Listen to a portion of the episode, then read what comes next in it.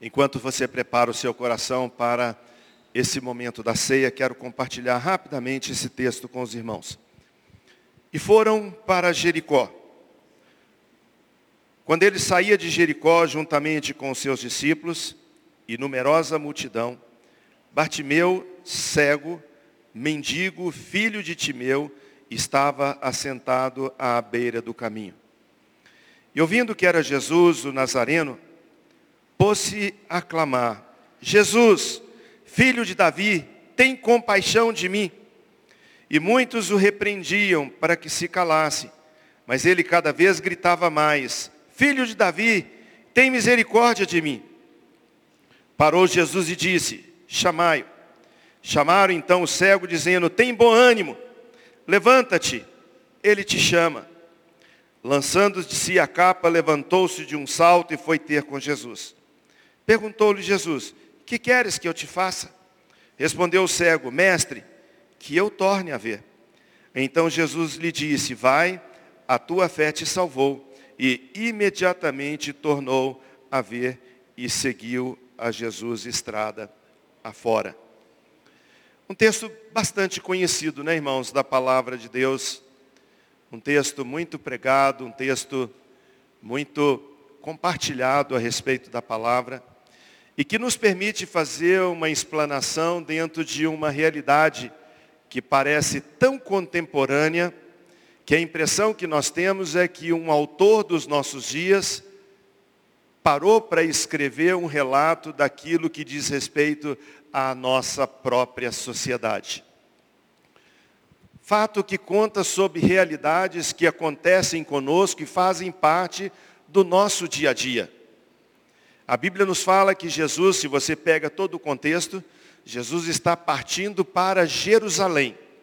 O propósito é ir para Jerusalém, porque Jesus sabia para que ele tinha vindo. Ele declara aos seus discípulos, para isso se manifestou o Filho do Homem. Jesus já disse para os seus discípulos em alguma ocasião anterior, que ele seria levado a Jerusalém, ali seria preso, seria condenado crucificado e morto. Os discípulos não conseguem entender a realidade porque não entendem, até aquele momento, o propósito da vinda de Jesus.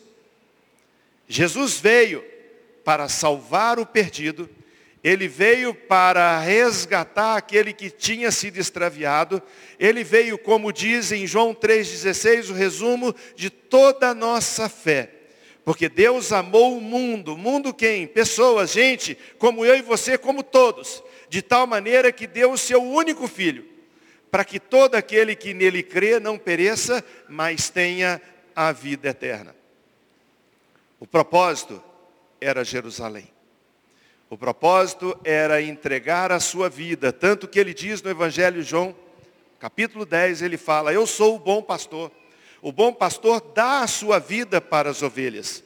Ninguém tem poder de tomá-la de mim, mas eu espontaneamente a dou. Jesus dá a sua vida.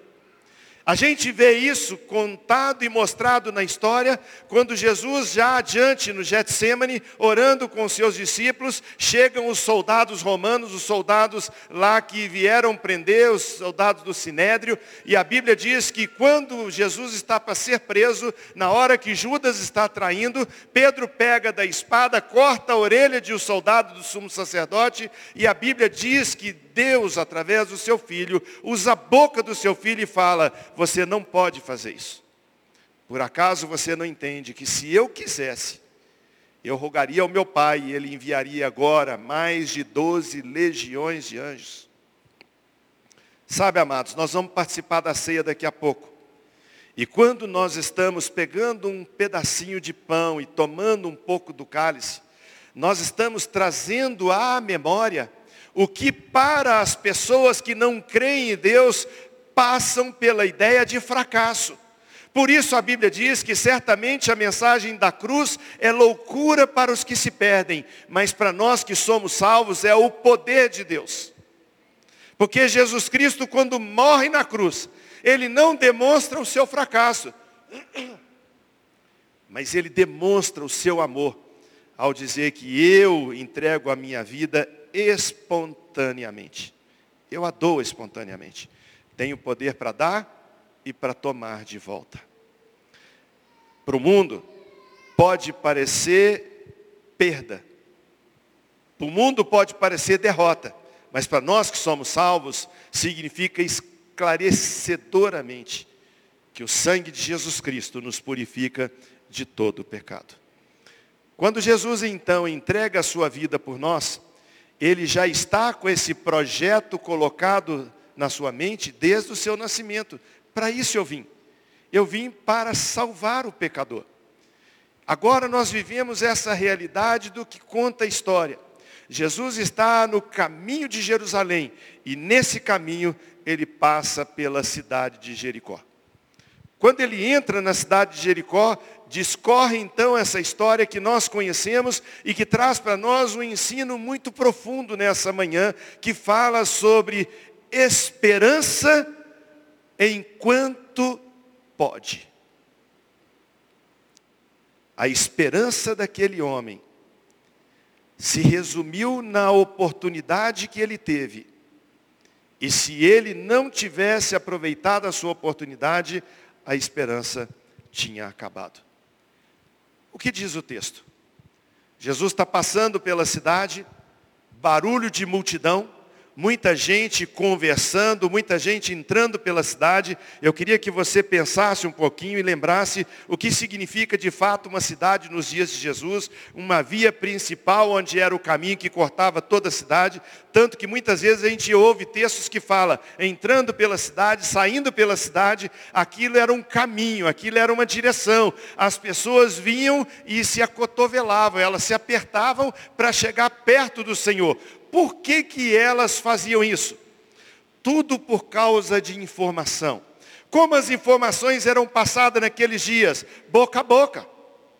Hoje nós temos um privilégio muito maior de poder multiplicar nossa comunicação através do nosso celular, através das mídias sociais. Nós podemos comunicar as coisas de uma forma extraordinariamente rápida e eficaz. Naqueles dias a informação chegava pelo que se dizia. Então, queridos, as pessoas começavam a apertar, a cotovelar, a estar junto, estar aglomerada para seguir a Jesus por causa da informação que eles tinham. E vem aqui o primeiro desafio para a nossa vida. Por que, que nós não estamos, como igreja, abarrotados? Ah, por causa da pandemia, não pode estar perto. Mas nós podíamos ter aqui um culto de manhã, um culto à tarde, um culto à noite, três cultos na segunda, três cultos ao longo da semana, e a igreja está com a sua capacidade cheia, exatamente porque o povo estaria ouvindo os milagres que Deus faz acontecer no nosso meio. Porque quando alguém diz para o outro, quando alguém comunica, quando alguém fala sobre o que Deus tem feito, atrai. Quando nós testemunhamos do poder de Deus na nossa vida, atrai. Ontem, antes de chegar na hora do casamento, eu estava me encontrando com um irmão, ele foi lá no casamento também, ele falou assim, ô pastor, que bom que eu te encontrei aqui. Eu falei, por quê? Ele falou, eu queria que você fizesse uma oração por mim.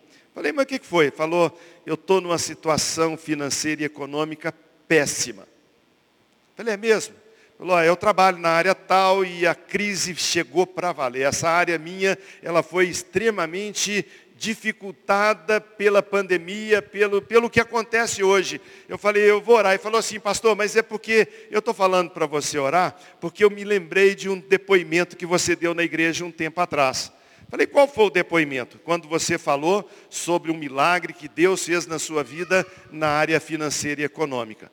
Falei, mas qual foi o assunto que eu contei?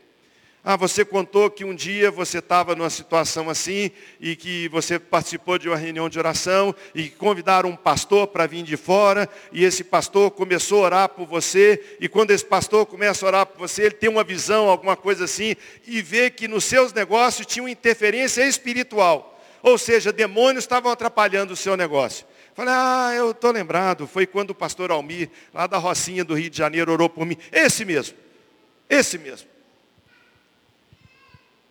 Falei, você lembra que eu contei? Lembro. Que o pastor falou, tem um tranca-rua atrapalhando os seus negócios. E ele falou assim, tranca-rua, sai da vida desse moço. Irmãos, tem mais de 35, 40 anos. Eu era moço mesmo. Sai da vida desse moço, larga os negócios dele. E que de uma hora para outra, Thelma, as coisas viraram. Eu vendi um prédio de apartamento em um mês, numa época que não vendia nada, 1982. Falei, você crê que Deus pode fazer com você também? Falou, espero que sim. Falei com ele, então hoje é a oportunidade. Hoje é a esperança. Feche os seus olhos. Nós estávamos no culto nessa igreja lá no Barreiro. Eu falei, Deus, a mesma unção que o pastor Almir usou para abençoar a minha vida, eu transfiro agora para a vida desse irmão, em nome de Jesus. Satanás tira a mão dos negócios dele, libera, porque hoje é dia de oportunidade, dia de transformação. Falou, amém. Deus pode fazer, irmãos mas depende da atitude que nós temos. Aquele homem estava assentado à beira do caminho, a figura dele é exatamente a figura do homem do século 21, do ser humano, cego, sem esperança, marginalizado. Ontem à noite eu estava orando, a Suzana do meu lado, por telefone, por uma pessoa que está com depressão, síndrome do pânico, com medo de tudo. Não precisa levantar a sua mão não, mas eu sei que aqui de manhã tem gente desse jeito. Medo.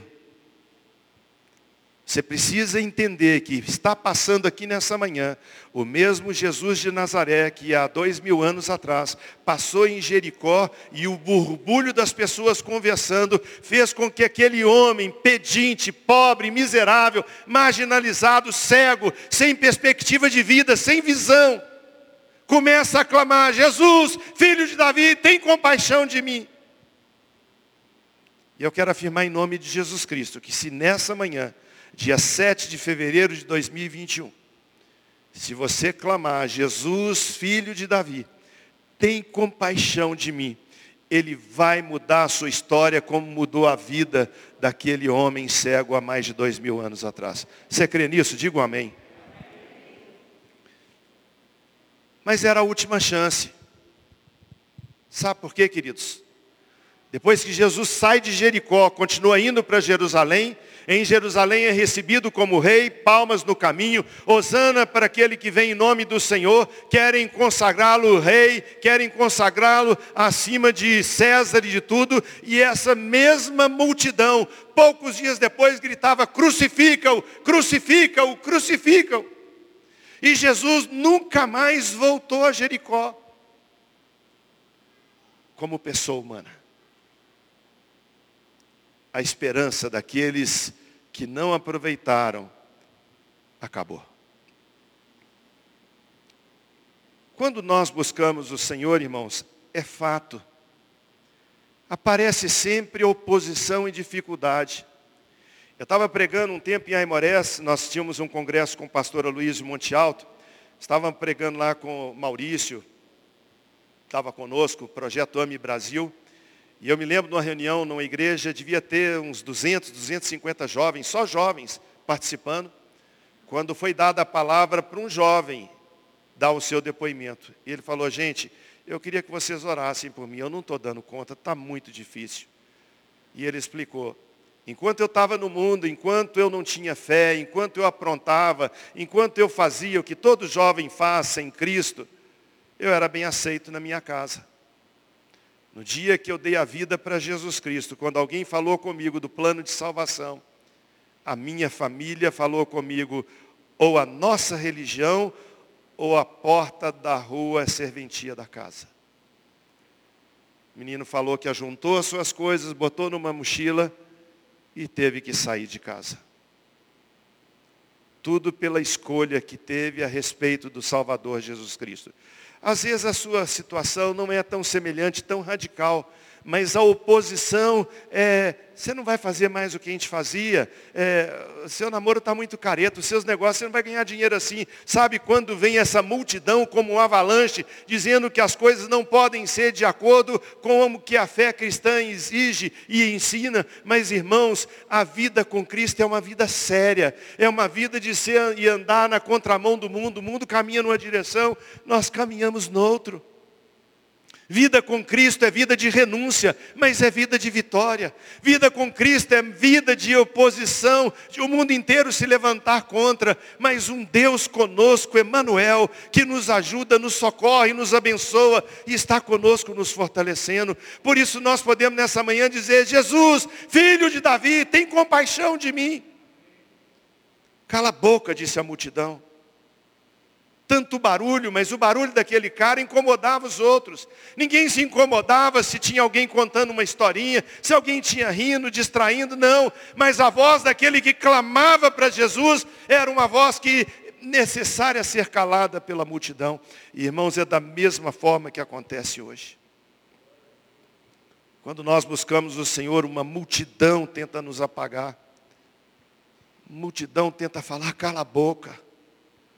E infelizmente, irmãos, quantas vezes aceitamos ou nos, nos curvamos diante dessa multidão, esmurecemos a nossa vida e deixamos de ser alguém que continua clamando pelo nosso Senhor e Salvador Jesus Cristo.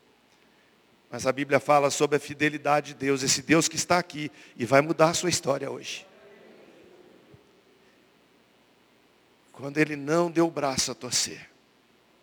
Quanto mais mandava ele calar, tia Bebé, mais alto ele gritava. Jesus, filho de Davi, tem compaixão de mim. De repente, Jesus para, a multidão toda tromba, quase que um efeito dominó. As pessoas vão parando, parando, não sabem nem por que parou, mas pararam. E Jesus fala uma palavra, chame aquele homem, tragam perto de mim. Agora, queridos, vem a palavra de esperança. Agora vem a palavra que muda toda a sorte da situação. Uma palavra que diz onde as pessoas chegam e falam assim: tem bom ânimo, tem esperança, tenha confiança, alegre-se. O mestre te chama. Meu amado, não importa o barulho da multidão. O nosso Senhor e Salvador Jesus Cristo escuta o seu clamor. Não é bom saber disso? Não é bom saber que não importa o barulho desse mundo, Deus nos escuta. Não é pelo tanto que gritamos, mas é da forma que brota do nosso coração o nosso clamor. Jesus, filho de Davi, tem compaixão de mim, tem compaixão de mim. Se você falar isso nessa manhã, você vai ver a sua vida mudar. Jesus, filho de Davi, tem compaixão de mim. Trouxeram aquele homem, a Bíblia diz que ele de um salto largou a sua capa, coloca-se na posição do Senhor, chega diante dele, agora não tem mais multidão, agora não tem mais empecilho, as coisas foram rompidas pelo que? Pela força do desejo de ter um encontro com Deus. A Bíblia nos diz que se nós buscarmos ao Senhor de todo o nosso coração, nós o encontraremos. Buscar-me-eis e me achareis quando? Quando estiver distraído, quando estiver brincando. Irmãos, alguém já disse que o maior problema que a igreja vai enfrentar nesses últimos tempos não é o pecado, é a distração. Tem bom ânimo.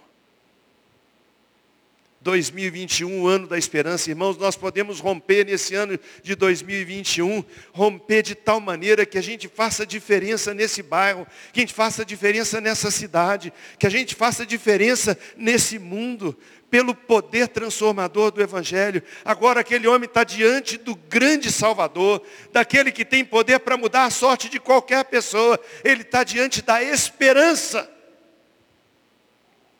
E a esperança pergunta para ele: Que queres que eu te faça?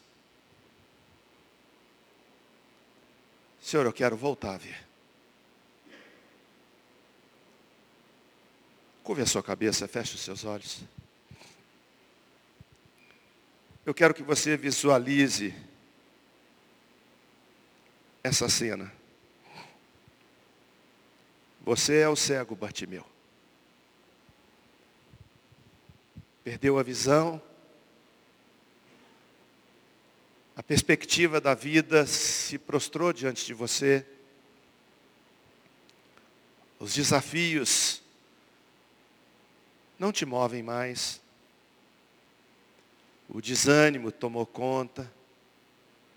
Encontra-se hoje marginalizado, todo o potencial que você tinha, os dons, os talentos, aquilo que Deus te deu, aquilo que é inerente ao seu DNA. Deus escolheu para que você tenha sabedoria na área, na área de qualquer área exatas, área médica, área de economia, área social. Deus te capacitou, mas de repente você se encontra marginalizado, você simplesmente se agrada agora com migalhas. Tem misericórdia, gente, me dá uma moeda, me dá um dinheiro, me ajuda, mas Deus tem mais para você. O Senhor tem muito mais para a sua vida. O Senhor quer te restaurar a visão, Ele quer restaurar os seus sonhos, Ele quer restaurar os seus projetos, Ele quer restaurar a sua esperança. Ele está aqui hoje, Ele está aqui hoje, Ele pode mudar a sua história.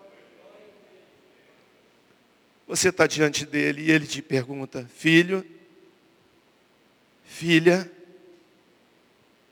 o que queres que eu te faça? O que você vai dizer ao mestre? Quero voltar a ver. A palavra de Deus nos diz que imediatamente Bartimeu começou a enxergar. Os planos de Deus não são para o futuro, os planos de Deus são para agora. O propósito de Deus para a sua vida é para hoje. É para você sair daqui transformado, transformada tomando posse da esperança. 2021 não, hoje é o dia da minha esperança. Não importa os obstáculos, olha para o seu coração. Reconhece que você também precisa dessa bênção. Clame ao Senhor, clame alto, diga, Senhor Jesus, filho de Davi, tem compaixão de mim. E você vai ver que se continuar nessa petição, nesse clamor, nesse desejo, nessa ânsia de encontrar-se com o Senhor, Ele vai parar tudo para ter você perto dEle. Que queres que eu te faça? Você tem resposta para essa pergunta? Que queres que eu te faça? Não perca a sua oportunidade. Fale hoje com o Senhor. Senhor, eu preciso que o Senhor restaure o meu lar. Senhor, eu preciso, eu quero que o Senhor restaure o meu casamento. Senhor, eu quero que o Senhor restaure a comunhão dos meus filhos. Meu lar está dividido. Os irmãos não combinam. Senhor, eu quero que o Senhor restaure o meu ministério. Fui chamado com os dons, com talento, com algo para fazer, de repente parei, enterrei, paralisou. Senhor, restaura. Senhor, você está perguntando o que queres que eu te faça. Eu quero que o Senhor restaure o meu ministério. Saúde, o diagnóstico adverso, a esperança diminuiu tanto.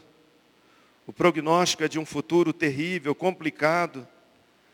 Que queres que eu te faça? Senhor, me cura em nome de Jesus.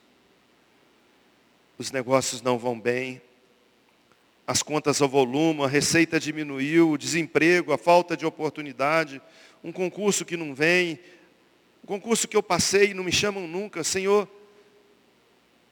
que queres que eu te faça, filho? Senhor, eu quero voltar a ver. Pai, nós somos o teu povo, lavados, remidos e comprados pelo sangue de Jesus. Somos o teu povo. Por algum motivo a nossa vida teve algo que atrapalhou. Por algum motivo algo fez perder a visão, algo atrapalhou a nossa jornada.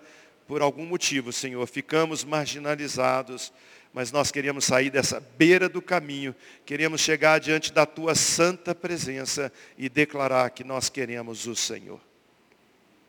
Vamos estar participando, meu Deus, da ceia. Vamos estar participando desse momento que nos traz a lembrança o teu grande amor para conosco. E eu quero pedir que essa unção poderosa da cruz venha fazer toda a diferença na vida de cada um de nós. Oh Deus querido, se alguém entrou aqui nessa manhã, fora do caminho, se alguém está aqui nessa manhã e por algum motivo apartou-se do Senhor, o coração esfriou, por algum motivo não está produzindo o que devia ser no Senhor. Restaura nessa manhã para a glória do teu nome. Nós abençoamos o teu povo e pedimos que o poder salvador de Jesus Cristo venha atuar na vida desse povo nessa hora. Recebe a nossa gratidão, Deus. Nós oramos em nome de Jesus. Se você se encontra numa situação como essa e quer depois conversar conosco sobre voltar para Jesus, sobre firmar os seus passos com o Senhor, nos procure ao longo dessa semana, a gente quer estar orando com você. Nós, os pastores, estamos prontos para socorrer você, para ajudar você. Amém? Queria convidar o pessoal do louvor a vir aqui. Queria pedir que o Mário e a equipe de diáconos viessem aqui também. Nós vamos participar da ceia do Senhor.